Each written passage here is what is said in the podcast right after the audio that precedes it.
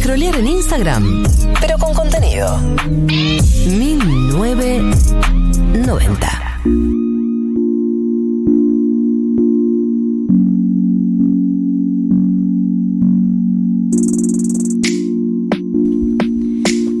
Cuatro minutos eh, pasaron desde las 3 de la tarde y vamos a entrar en la entrevista del día, del día de la fecha. Como les contábamos en la apertura, eh, cuando empezamos una entrevista por el primero de mayo, una, uno de los temas que, me parece que nos convocan a, todos y a todas, eh, a mí personalmente también me interesa mucho, es em, qué pasa en las, economías de plataformas, digamos, lo que se llama, o, lo que pasa con estos trabajos súper contemporáneos, donde em, entre comillas, sos tu propio jefe, pero a la vez esa, esa supuesta libertad trae un montón de costos a nivel de derechos y que cada vez se asemeja más a, nuestros trabajos o hacia donde van nuestros trabajos cada vez que, aparecen nuevos. Entonces decimos en una entrevista, la entrevista es con Juan Manuel Otaviano, él es abogado laboralista del Centro de Estudios del Trabajo y del Desarrollo de IDAES, UNSAM, y eh, es asesor legal de la Asociación de Personal de Plataformas. Eh, no sé si lo sigue siendo, por lo menos hasta el año pasado lo era. Eh, y nos interesaba charlar con él para hacerle algunas preguntas sobre este tema. Bienvenido, Juan Manuel, a 1990. ¿Qué tal, Galia? ¿Cómo estás? ¿Cómo andan? Bien, ¿seguís siendo asesor de, la Asociación de Personal de Plataformas? Sí, sí, claro que sí. Bueno, eh, la primera pregunta que, te quería hacer eh, era, hoy en día vos desde tu perspectiva, ¿cuál crees que es eh, el primer tema de agenda, el primer tema urgente para tratar con respecto a los derechos laborales? Mira, creo que hasta antes de la pandemia, y tenemos que hacer ese, ¿no? Marcar como punto de inflexión el antes y el después de la pandemia. Hasta antes de la pandemia había un serio problema de creación de empleo precario por la incorporación de tecnología al mundo del trabajo, es decir, por la automatización de la robótica, por la digitalización, un poco de lo que hablabas vos eh, recién. Ahora, en la, a partir de la pandemia, que algunos pudieron ver como una oportunidad para discutir algunos temas que estaban eh, en un segundo plano. Eh, lo que sucedió es que una destrucción de puestos de trabajo fenomenal, un aumento de la desigualdad, de las brechas, de las brechas de género, de la pobreza, con lo cual los desafíos ahora son un poco más primitivos, si se quiere. En los países centrales, pero también en los países periféricos, en la Argentina, hay una necesidad desesperada de creación de puestos de trabajo el desafío, una vez más, lo era antes de la pandemia, pero lo sigue siendo ahora, es que la creación de ese empleo sea empleo con derechos, es decir, empleo no precario, empleo estable, empleo con, empleo con buenos salarios. Eh, me parece que los, los desafíos cambiaron, ¿no? En, torno, en torno a lo que pasó con la pandemia, ¿no? Claro, como que se bajó la vara con la pandemia, ahora es eh, generar puestos de trabajo. Em, no, yo la, pregunta que me hago es, bueno, de, repente aparecen estos, estas, estas plataformas donde uno en teoría podría conseguir un, trabajo de, repartidor, por ejemplo, de manera accesible, pero viene con todos estos peros que tienen que ver con eh, los derechos laborales. ¿Vos ves una eh, voluntad de parte de las empresas de debatirlo en algún tipo de espacio, de que se pueda tener esta conversación? o va a tener que venir eh, de una norma, una, una ley, un lo que sea? Mira, hubo algunos antecedentes este año, sobre todo con Uber, en Gran Bretaña y en Estados Unidos, con dos, dos experiencias muy distintas. Por ejemplo, en Estados Unidos, en California, lo que sería el Congreso de California, la legislatura de California, votó una, una ley eh, para darle derechos a los choferes de Uber, para que tuvieran un salario estable, para que tuvieran derecho a sindicalizarse, eh, bueno, en concreto un conjunto de derechos. Sin embargo, California sometió a votación de plebiscito esta, esta ley, se votó la, coincidentemente con las elecciones de Estados Unidos, y, la, y ganó la propuesta de Uber, es decir, ganó la propuesta de que los trabajadores, los choferes, sigan siendo contratados como independientes, como autónomos, y no como empleados, ¿no? el, eh, plebiscito fue un plebiscito así de, toda la ciudadanía y la ciudadanía eligió por eso. Exactamente. Obviamente Uber invirtió muchísimo dinero en lobby, mm. atacando a académicos, activistas, a sindicalistas para que eh, ganara la postura de, contratar a los trabajadores como, como independientes, como autónomos, que es como están contratados hasta ahora. Es decir, la, la, voz por los derechos o la propuesta por los derechos perdió. ¿no? Claro. Eh, ahora, también hay un caso muy distinto en Gran Bretaña en donde eh, Uber este, también contrata a los, choferes como autónomos y la Corte Suprema de Gran Bretaña dijo, bueno, esto no es así, los choferes están contratados como autónomos, pero no son autónomos, tienen que estar contratados como empleados. Eh, y la reacción de Uber frente a esto, en vez de eh, irse de Gran Bretaña, que es lo que las plataformas amenazan cada vez que aparece la posibilidad de una regulación o de que se garanticen derechos, lejos de esto, lo que hizo Uber fue adaptarse a esta decisión de la Corte Suprema, diciendo que, bueno, la Corte Suprema no había dicho exactamente lo que había dicho, pero que iban a cumplir, ¿no? E iban a inscribir a los a los trabajadores choferes como, como empleados. Este, con lo cual, me parece que las empresas, en definitiva, ante la posibilidad de que haya un avance de los derechos o regulaciones, etcétera, a veces ganan y a veces pierden, pero cuando pierden, ante esa posibilidad, ceden, ¿no? Están dispuestas a negociar. Eh, creo que eso despeja el panorama, sobre todo porque existen estas amenazas, ¿no? Bueno, si en la Argentina hay un estatuto de derechos para trabajar en plataformas, nos vamos de la Argentina. Bueno, hay que ver el mercado argentino, el mercado latinoamericano, eh, no es para nada despreciable. ¿no? Hola Juan Manuel, ¿cómo estás? Martín Slipsuk te saluda. Eh, con esto que hablaba de Estados Unidos y demás casos, se me vino a la mente el, bueno, justamente el caso de Amazon, que fue muy famoso en las últimas semanas, ¿no? De, los trabajadores como que rechazaron su propia sindicalización, pero no, no puntualmente sobre ese caso, sino porque también hemos visto ese tipo de discursos acá en este país, en Argentina, eh, ¿Cómo crees que viene esa disputa hasta casi por el sentido común, ¿no? Como de, la sindicalización para enfrentar a, este tipo de, empresas?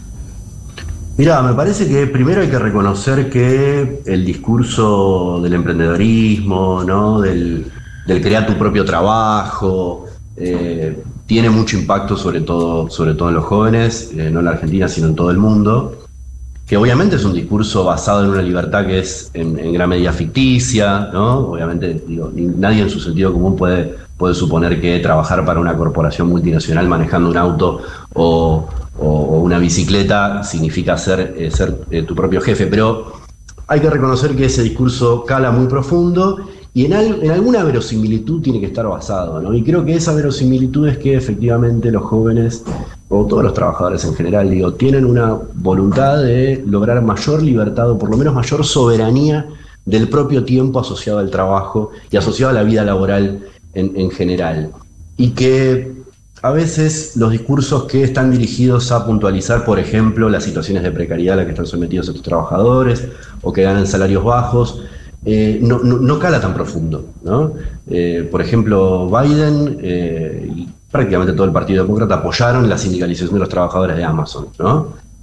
Ahora, los trabajadores de la planta de Amazon estaban más preocupados por el hipercontrol que estas empresas o que la empresa Amazon tiene sobre el horario de trabajo y cómo los trabajadores tienen que estar permanentemente conectados a un celular y les miden cada movimiento por centímetro. Están más preocupados por eso que por los salarios bajos o por eh, otras condiciones de precariedad laboral. Y me parece que quizás ahí está un poco lo que creo que hay que empezar a debatir, eh, escuchando más las inquietudes y las demandas de los propios trabajadores de plataformas, más que la idea que tenemos de cómo es su trabajo, ¿no? Mm. Claro, y, la, la, importancia que tiene el rol de manejar tus tiempos, ¿no? Como ese discurso es el que cala. Sí, porque existe evidentemente una voluntad de los jóvenes de tener mayor autonomía a la hora de manejar tu propio tiempo, ¿no? De manejar, de, poder, por ejemplo, interrumpir la jornada de trabajo si tengo que cuidar a alguien, eh, si tengo personas a cargo, si tengo, no sé, una mamá que cuidar, un hijo que cuidar, si tengo que llevar al hijo a la escuela, lo que fuere. Bueno, eso una trabajadora, por ejemplo, del supermercado no lo puede hacer. Digo, una trabajadora del supermercado no puede este, interrumpir eh, su, jornada de trabajo para ir al baño o para comer cuando quiere, cuando tiene hambre cuando tiene ganas de ir al baño. Eh, no lo puede hacer. En ese momento, eh, cuando está trabajando, tiene que ir a comer a la hora que el convenio colectivo de reglamento dice que puede comer. ¿no? fíjate que, qué violento que es un contexto de trabajo si lo, si lo pensamos de esta manera. Ahora, eh, en la ley, el Congreso el año pasado sancionó una ley, que era la ley de teletrabajo, que incluyó un derecho que está un poquito escondido, que es el derecho a interrumpir la jornada de trabajo para las personas que tienen responsabilidad para cuidar a otras personas, adultos mayores, personas con discapacidad, etc. Bueno, ese derecho es un nuevo derecho laboral que está basado en la idea de que los trabajadores y trabajadoras tienen que tener mayor soberanía de su propio tiempo y que su tiempo en el trabajo no puede estar 100% gobernado por quien lo emplea, por la empresa eh, o quien fuera. Eh, a mí me parece que hay una nueva agenda para, para debatir.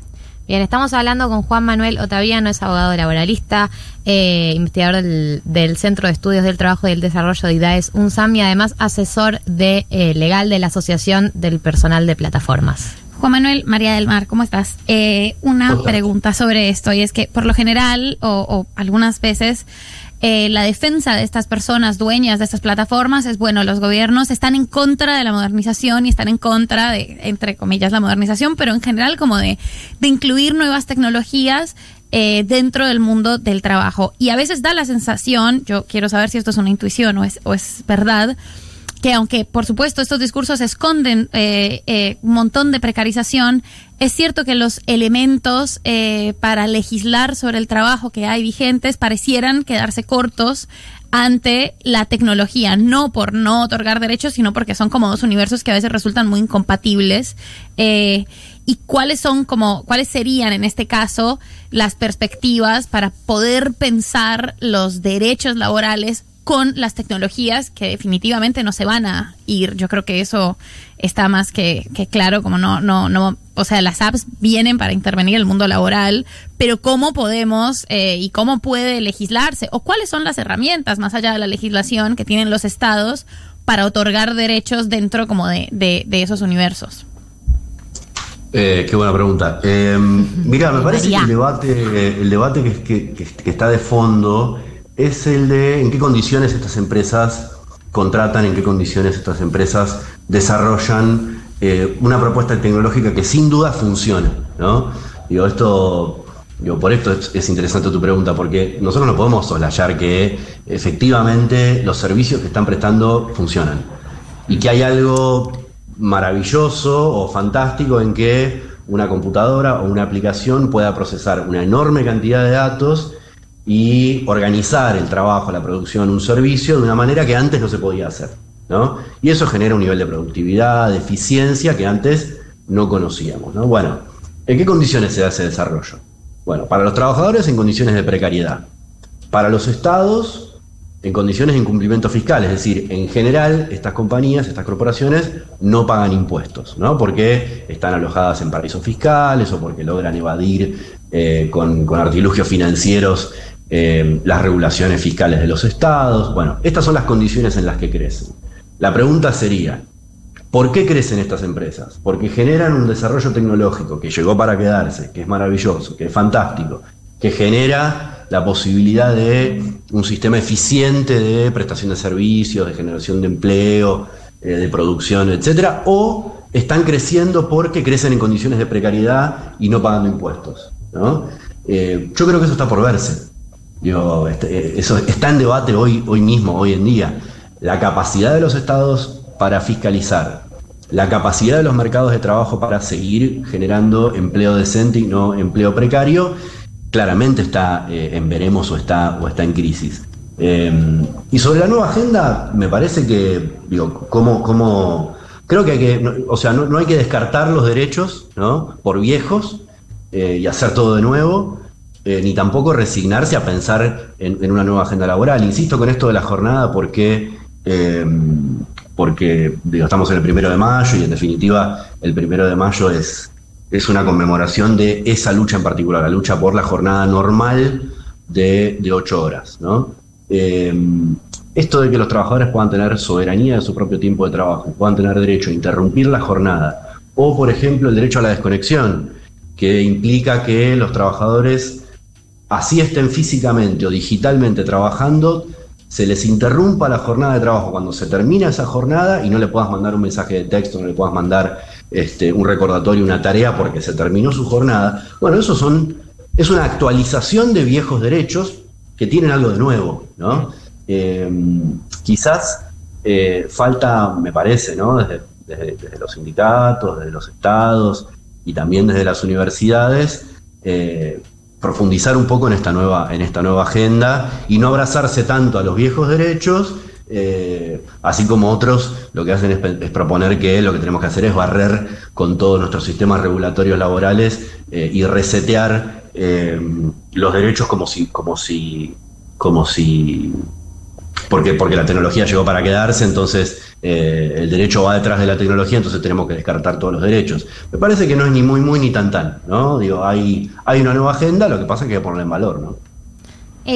Juan Manuel, yo te iba a preguntar, como al respecto de este tema, una cuando mira para adelante, cuando mira el futuro del trabajo, eh, una vez cada vez menos trabajos en blanco, formales, con toda la cobertura que eso implica, y mucho más cada vez, incluso yo creo que en el caso de los, trabajadores, las trabajadoras de las plataformas es un caso paradigmático, pero sí también mucho monotributista, mucha persona que trabaja eh, por fuera del, mercado formal, y una se pregunta también, eh, como cuánto sirven eh, las coberturas que van de la mano con un empleo formal, con un empleo, lo que se dice, en blanco, si muchos directamente ya están por fuera de ese sistema y ni siquiera los abarca, ni siquiera los toca. Si habría que pensar en alguna manera de protección social que no dependa de, eh, el, de, si tu empleo es formal o no, o no es formal, que pase por otro lado, digamos.